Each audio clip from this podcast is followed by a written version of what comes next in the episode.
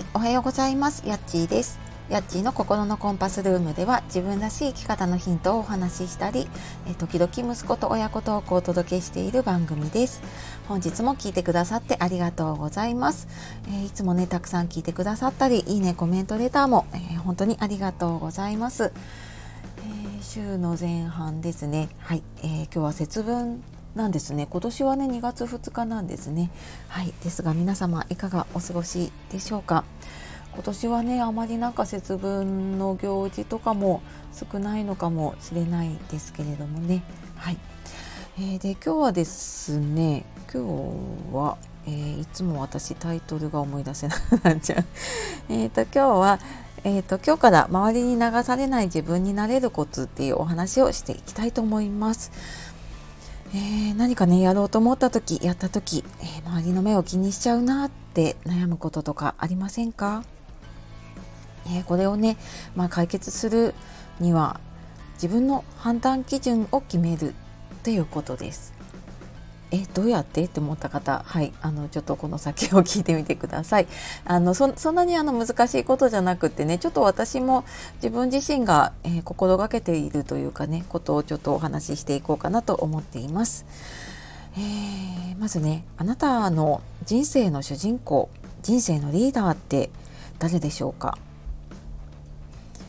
ね、あのおそらくね自分ですって言うと思うんですけれども、まあ、もちろんね人生の主人公は自分ですよね。できっと今まであの進路学校を決めるとかね就職あの仕事を決めるとかいろんなことを、まあ、結婚とかもそうかな、うん、あの自分で選んできた人も多いと思います。でこれをねうんとまあ、大きい判断は自分でしてきたと思うんですけれども日常の小さなことも自分で判断するっていうことをちょっと気をつけてみると違うかなって思います。まあ、例えばねなんかうーん何か決めようと思った時にあなんかこれするのに家族はどうかな子供はどうかなとか例えば会社だったら会社の上司はどうかなとか同僚はどうかなってどうしてもやっぱりまず周りを考えてしまうことってないですか？じゃなくてまずね自分がどうしたいかっていうのをね考える癖をつけてみるとあの自分のね判断基準っていうのが作れるようになっていきます。これあの筋トレみたいなものでねやっぱりあの積み重ねなんですよね。自分でそういう判断をするようにしていくとだんだん自分の判断基準ができていくんだけれどもあの周りに合わせて判断をしているともうずっとその癖がついてしまうなって思うんです。でそれを思ったのが私介護の仕事をしていてよくね奥さんがご主人を介護をしていてっていうことがあって。でその時にじゃああのご主人をね介護をしているんだけれども奥さんとしてはどうしたいですかって、まあ、もちろんねその家族としての希望って聞くんですけれどもいやあの主人はね多分こうしたいと思うからね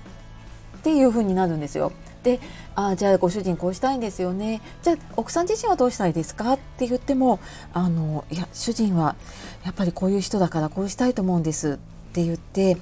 やっぱり自分で決められなくなっちゃってる方っていうのもやっぱりいるんですよね。でもう習慣になっちゃってるともう何を聞かれてもあの人がこうしたいと思うからとかもうそういう基準になっちゃうっていうことがねあるんだなっていうのをすごくその時にね思いました。で何かやろうと思った時にねこれは本当に自分のやりたいことなのかなとかうんなんかそれがピンとこなかったらこれやった時に自分の心が喜ぶかなってこうなんかワクワクとかウキウキとかねうんなんか自分の感情何でもいいと思うんだけれどもなんかそういうふうに喜べるかなとかって思ってみ考えてみると、うん、ちょっと違ってくるですよね。でまあ、例えばねやっぱりあの家事とか育児もそうだし仕事も思い通りにならないことってありますよね。でそんな時はま自分のやれる範囲を決めたりとか、まあ、自分じゃなきゃできないことをねまず優先してみるっていうのも大切ですよね。で、まあ、あのもちろんね時間が足りないから あの自分ができないことっていうのは本当に人に頼るなり外注化するなりね他の人に頼むなり何か便利なものを使うとか、まあ、それ以外のものを仕事とかね家事とか育児とかでもなんか自分ができることじゃないもの、うん、っていうのをもうなんか減らしていくとかってしていくと本当になんか自分ができること自分がやらなきゃいけないことっていうのがね優先してできるようになっていきますよね。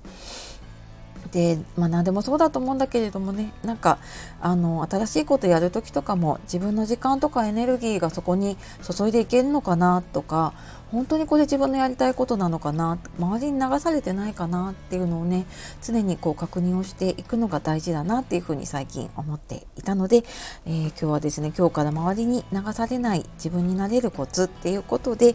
えー、自分の判断基準を決めるっていうお話をしてきました、えー、本当に自分の命の時間限りあるので大切にしていきましょう。はい。というわけで今日も最後まで聞いてくださいましてありがとうございました、えー、素敵な一日をお過ごしください。やっちがお届けしました。さようなら、またね